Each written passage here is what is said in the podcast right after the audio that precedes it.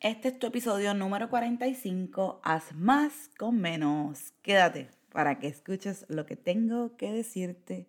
Hola, hola, te doy la bienvenida a este tu podcast Valentía y Autenticidad. Mi nombre es Yashira Villahermosa y te ayudo a administrar lo que tienes, tu tiempo, dinero o relaciones y alcances tu máximo potencial para que crees la vida que tanto anhelas. Yes, vamos por el episodio número 45. Y hoy quiero darte un secreto. Se trata de que no es cuánto tú ganas, sino cómo lo administras. Antes que empecemos el tema, quiero decirte que ya estoy en casita, pasé unos días espectaculares en Puerto Rico, Dios mío, mi isla tan bella, no me quería ir, pero ya estamos de vuelta a la realidad aquí en el norte. Yo pensé que iba a ser un poquito de calor, pero cuando llegué estaba frito, ya se está haciendo calor, así que ya, ya voy ambientándome. ¿Qué empezamos? ¿A cuántos les ha pasado que llega el día de cobro y te das cuenta que te quedaste sin dinero y vamos, quieres ir a pedir prestado? ¿Esta historia te parece conocida? Pues mira, no te preocupes porque tú no eres el único y a la mayoría de las personas le sucede. Pero si tú tomas acción, no tienes por qué pertenecer a este grupo de la mayoría porque tú estás buscando mejorar tu calidad de vida. Por eso estás aquí escuchando esto hoy. Así que hoy voy a darte tres hints que debes estar haciendo para que hagas más con menos. Quiero enseñarte cómo administrar tu dinero. Así que necesitas saber cómo están tus finanzas. Para esto, te voy a recomendar que hagas una, radiografía y te voy a recomendar que busques un papel y un lápiz o un papel y un bolígrafo y hagas como una tabla en forma de T. En un lado vas a poner los pasivos y en el otro vas a poner los activos. Y así vas a tener tu patrimonio neto. Si me dice, Yachira, tú me estás hablando aquí como que chino, yo no entiendo lo que tú me estás hablando, déjame explicarte. Un pasivo es algo que saca dinero de tu bolsillo y un activo es algo que pone dinero en tu bolsillo. Esa es la manera más simple que te puedo explicar. Ahora, te voy a dar ejemplo. Activo pudiera ser tus ingresos. Además, me ha pasado que mucha gente se pregunta si la casa es un pasivo o un activo. Y quiero aprovechar este episodio para explicártelo. Si tu casa tiene una hipoteca o un mortgage, en términos contables se denomina un activo porque normalmente la hipoteca tiene un mayor valor al balance que debe. Así que por eso se considera en muchas ocasiones un activo. Depende del ejercicio que estés haciendo, pero para este ejercicio quiero que lo veas así. Así es que en un lado, como te dije, vas a poner lo activo, en el otro el pasivo y hablándote de esto de, de la hipoteca, vas a poner en el lado de activos el valor aproximado que tú piensas que tiene tu hipoteca en ese momento. Ahora no vas a hacer ningún, te vas a ir como un loco a ir a que te tasen la propiedad, no. Tú más o menos, sabiendo los números del mercado, dices, pues mi casa debe estar valiendo aproximadamente esto. Pues ese es el valor que vas a poner ahí al momento en que estás haciendo el ejercicio. Y en la columna de pasivo, entonces vas a poner cuánto es la deuda de esa casa. Y así entonces eh, solucionas el asunto de la casa. También puedes poner, si tú tienes un vehículo y el vehículo está saldo, pues puedes ponerlo ahí también. Eh, ahí puedes poner dinero ahorrado, como te dije también tus ingresos, si recibes dinero por alquiler, todo el dinero que tú recibas, ahí lo vas a poner en la parte de activo. En la parte de pasivo, entonces vas a poner todo lo que son tus deudas, los impuestos, los préstamos, si pagas colegio, el pago del auto, todos los gastos que tú tengas, desde el más grande hasta el más pequeño. Así que si tú te bebes un cafecito todas las mañanas, en alguna esquina también vas a poner eso ahí. ¿Qué vas a hacer después? Ya tú llenaste tu columna de activos, llenaste tu columna de pasivos y vas entonces a sumar los activos y le vas a restar los pasivos. Una vez tú haces ese ejercicio, el número que te da, ese es tu patrimonio neto. ¿Qué es el patrimonio neto? Mira, el patrimonio neto es el valor de todo lo que tú posees luego de pagar tus obligaciones. Así que ahí en este ejercicio vas a tener una idea de cuánto es que más o menos si tú vendieras todo y te quedaras con esto líquido, qué es lo que, cuánto dinero tú tienes. Hasta aquí espero hacerme entender, si no, pues ya sabes. Búscame en Instagram y envíame un DM y te lo explico. O me escribes un mensaje de texto o un email. Cuando haces este ejercicio, te va a permitir saber cuántos ingresos realmente tú tienes y en qué estás gastando el dinero, cuánto debes. Por eso es que es importante que te puedas sentar un momentito, coges una tacita de café, vinito, un agua, tranquilo, te sientas y a producir este documento que te va a dar mucha luz.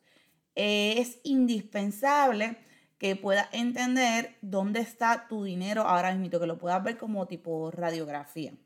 Ahora, luego de tú hacer eso, te aseguro que vas a tener un panorama mejor de tus finanzas y por eso entonces quiero ir al segundo punto. Segundo punto es que puedas crear una disciplina para que no caigas en compras innecesarias. Aquí, para evitar esos gastos emocionales, tienes que conocerte mejor. Y de hecho, Ve a mi episodio, creo que es el 31 y 32, ahí te estoy hablando de emociones y dinero y también te hablo de los arquetipos de dinero. Importante que vayas por ahí para que puedas, y puedas ver otro panorama eh, más amplio de esto que te estoy queriendo explicar aquí. Así que vete, episodio 31 y episodio 32. Aquí, en este segundo punto que te estoy hablando de crear disciplina, necesitas comenzar también a crear nuevos hábitos para que te beneficien en el logro de esta meta financiera. Porque al final volvemos a lo mismo, tú lo que quieres es mejorar tu calidad de vida. Por ejemplo, si cada vez que cobras, tú le vas a estar comprando un cover, entiéndase cover como un forro a tu celular, o estás comprando mucha comida afuera, o estás haciendo muchas compras en línea, etcétera. El hábito que tú tengas que no te está apoyando ahora mismito.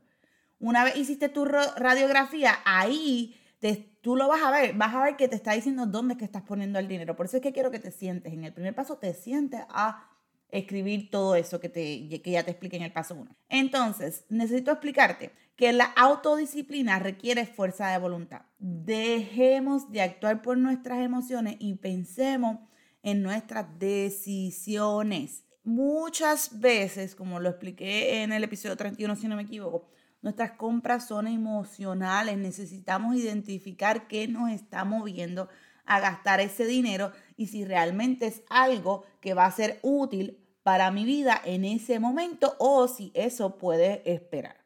Para eso también hay unos ejercicios que lo puedo traer más adelante de, de que no te dejes llevar por ese impulso. Lo hablamos más adelante. Ok, entonces, ya te dije que la autodisciplina requiere fuerza de voluntad, apréndete esto y eso es lo más duro, ¿verdad? Uno poder tener esa fuerza de voluntad de no, yo lo quiero, pero en este momento no lo voy a tener, lo voy a comprar después, que esa es la gratificación diferida, otro tema. Ok, dejemos entonces de actuar por nuestras emociones y vamos a pensar una vez más, lo digo muchas veces porque aquí es donde nos caemos, en nuestras decisiones. Este refrán de que solo se vive una vez, es cierto, no es que no es cierto, pero mira cómo es que quieres vivir el resto de tu vida. El resto de tus días, tú quieres vivir diciendo solo se vive una vez y haciendo cosas que no te están apoyando en tu momento actual presente. Es real que tú puedes sostener esos hábitos que tienes actualmente para toda la vida y tener tus finanzas saludables, porque si lo que estás haciendo está correcto y lo vas a poder sostener para toda la vida, sigue haciéndolo. Pero si no, sabes que tienes que crear una disciplina. Y aquí te voy a dar el tercer punto de hoy, que es que desarrolles un plan de acción para que te lleve a la meta. Te puedo dar como ejemplo básico para que desarrolles ese plan de acción. Es que una vez ya tú conoces tu radiografía, tienes esta idea más clara de cuánto ganas, cuánto genera, cuánto gastas, cuántos son tus deudas, es momento entonces ahora en este plan de acción de que puedas hacer tu presupuesto que hemos hablado anteriormente, que tu presupuesto no es otra cosa que decirle a tu dinero a dónde ir. Esto te va a ayudar a saber si tendrás suficiente dinero para cubrir todos tus gastos mientras aún tienes dinero para ahorrar, para invertir o para disfrutar, para hacer lo que tú quieras. Recuerda, el presupuesto es un documento vivo, así es que no se trata de hacerlo una vez y dejarlo tirado por ahí, porque tú debes asegurarte de actualizar tu presupuesto según va cambiando tu situación laboral o según van cambiando tus hábitos. Así que siempre tú deberías tener tu presupuesto cerquita de ti y de hecho a mí lo recomiendo que lo cheques según tu frecuencia de pago. Esa siempre va a ser eh, mi, mi recomendación. Así es que espero haberte ayudado con estos tres puntos. Mira que te los hice cortito para que no te pierdan. Haz los ejercicios. Si tienes dudas o preguntas, escríbeme en DM en Instagram, casi siempre me vas a encontrar por ahí. Y recuerda esto. Si tú ganas más, pero administras menos, tu salud financiera está en peligro. Por eso hoy quise hacerte este wake up call. Ya abril está terminando. Ahora te pregunto, ¿cómo van tus finanzas? ¿Ya tomaste acción? Si necesitas acompañamiento, escríbeme un email a info.yachirav.com que me encantará apoyarte a mejorar tu calidad de vida.